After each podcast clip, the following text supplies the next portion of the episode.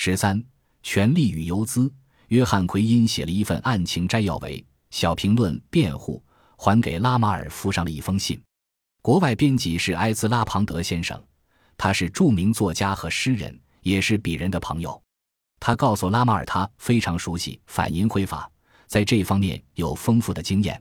当安东尼·康斯托克对他的朋友米切尔·肯纳利提起诉讼时，他轻而易举就打赢了官司。从他的专业眼光来看，那篇引起争议的短篇小说并没有违反反淫秽法或任何联邦法律。我也认识小说作者温德姆·刘易斯。奎因礼貌地请求拉马尔尽快给纽约邮政局局长发电报，批准杂志发行。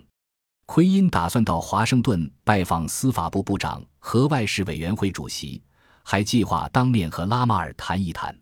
奎因的影响力没有发挥作用。拉马尔宣布，根据美国刑法第二百一十一条，小评论十月号涉嫌传播淫秽信息。奎因向法院请求限制邮政部权力，但奥古斯都·汉德法官否决了这一提议。汉德指出。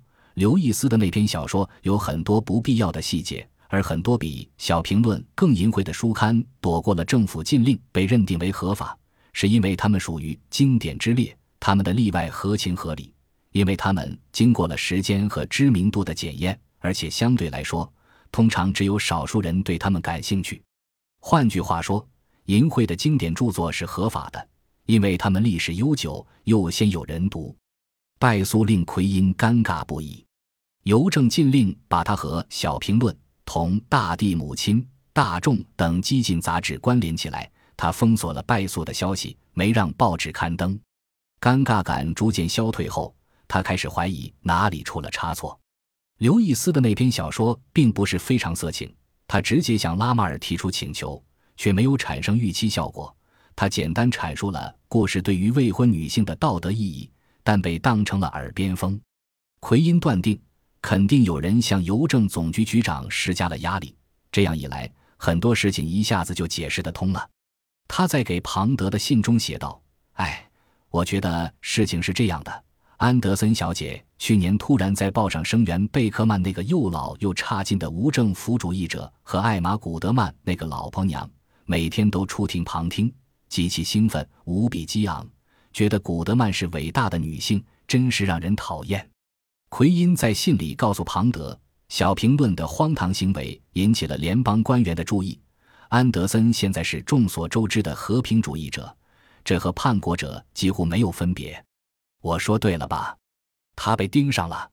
美国正掀起一阵搜寻间谍的热潮和一阵更高昂的推行美德的热潮，这就是小评论被没收的原因。奎因说的没错，刘易斯的那部短篇小说只是个由头。拉马尔宣布禁止邮寄小评论，一九一七年十月号，原因不是涉嫌传播淫秽信息，而是它是一本有无政府主义倾向的出版物。邮政部以反间谍法为依据，禁止了杂志的发行。庞德为此感到担心，他的文艺复兴只推行了几个月，就面临着夭折的危险。他之所以担忧，不仅是因为奎因的不满会影响杂志的财政状况，还因为他最近收到了詹姆斯·乔伊斯·尤利西斯的前几章，这几章写的棒极了。但从纽约传来的消息来看，他不确定这几张能否在搜寻间谍、推行美德的浪潮中幸存下来。他在一九一七年十二月中旬写信给乔伊斯说：“按照现在的情况来看。”我估计，我们即使印刷了这几张，也肯定会被查禁的。但值得一试，仅仅因为安东尼·康斯托克害怕看到他祖父母交媾的场景，被吓得裹着遮羞布装疯卖傻，国家就要坐等在黑暗里。对此，我不明就里。乔伊斯先生，我知道您是一位非常优秀的作家，我就是这么想的。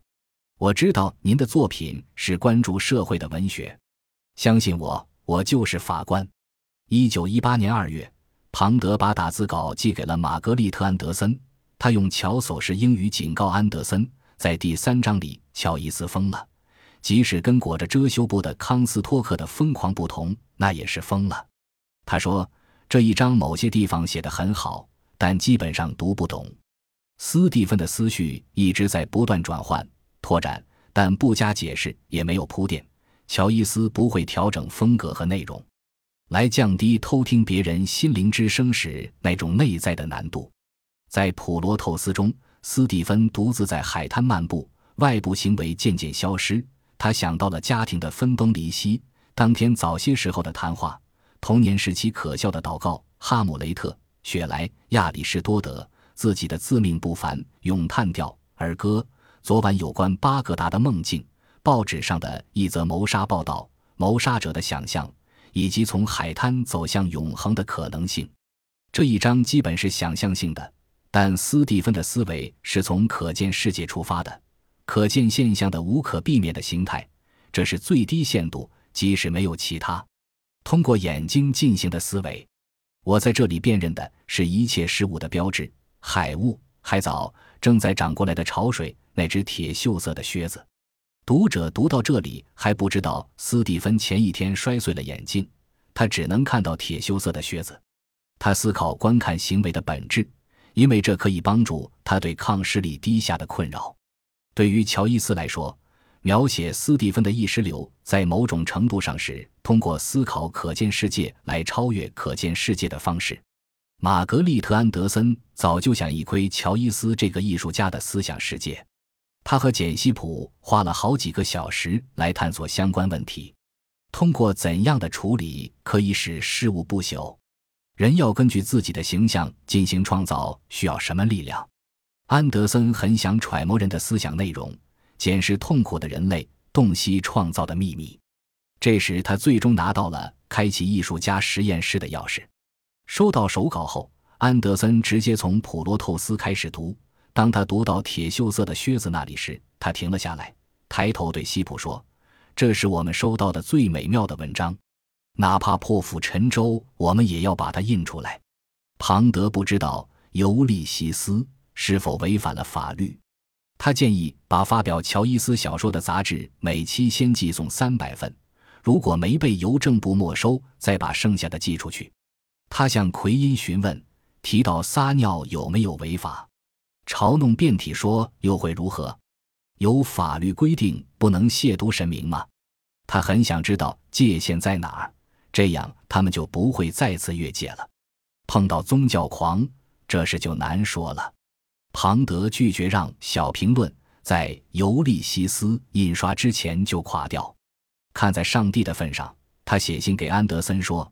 做点什么讨好一下奎因吧，他是我在美国最要好也是最有实力的朋友。奎因丧失了对小评论的信心，庞德试图用《尤利西斯》挽回他的信心。他写信给奎因说：“所有的困难都是值得的，即使乔伊斯的新小说遭到了疯狂打压，我们因此破产也在所不惜。世界上竟然还存在查禁乔伊斯这样的作家的政府。”庞德对此极为愤怒，这种愤怒激发了他为尤利西斯而战的决心。看到康斯托克法案时，他打算在每一期小评论上都把法案重印一遍。这个法案代表了他们倡导的文艺复兴运动应当克服的那种体制性的平庸。庞德试图说服奎因，使他相信他们的贵族品味需要新的法律。我认为把文学和堕胎工具归并到一个条款中是为德国人做的绝好的宣传，在战争结束前就发表出来，不能算是忠诚的表现。康斯托克法案集中体现了美国的无知。这项法案荒谬、野蛮、可笑、滑稽、冗长、愚蠢、污浊、邪恶、失败、扭曲、臭气熏天、有害、衰败，是典型的美式的、威尔逊式的。康卡迪亚爱默生式的、凡戴克式的、汉密尔顿、马比安式的，形容词从来都没有显得如此苍白无力。庞德给拉马尔写了一封坦率的信，请奎因转交。他在小评论上发表了一篇文章，谴责把艺术与已故康德姆医生的发明相提并论的法律系统，反对法官关于经典之所以得以避开审查，是因为读者稀少的观点。这种推论阻碍了文学的发展。任何一个当代作家如果想要创作与陈规旧俗格格不入的经典名著，都得忍受被查禁忌而贫苦终老的命运，直到几十年或几百年后被官方解禁，才可能重见天日。在那之前，作家们都必须接受像拉马尔这样缺乏文学修养、不负责任的权威的任意摆布。奎因不想掺和这件事了。庞德在谈起艺术和诗歌时，那种大放厥词，使他看起来很有气吞山河的魅力；但他用那种口气谈论法律时，便显得狂妄自大了。而且，即使不再遭受联邦官员的连番审查，小评论的问题也够多了。奎因告诉庞德，他那篇猛烈抨击康斯托克法案的文章，也许是最后一根稻草了。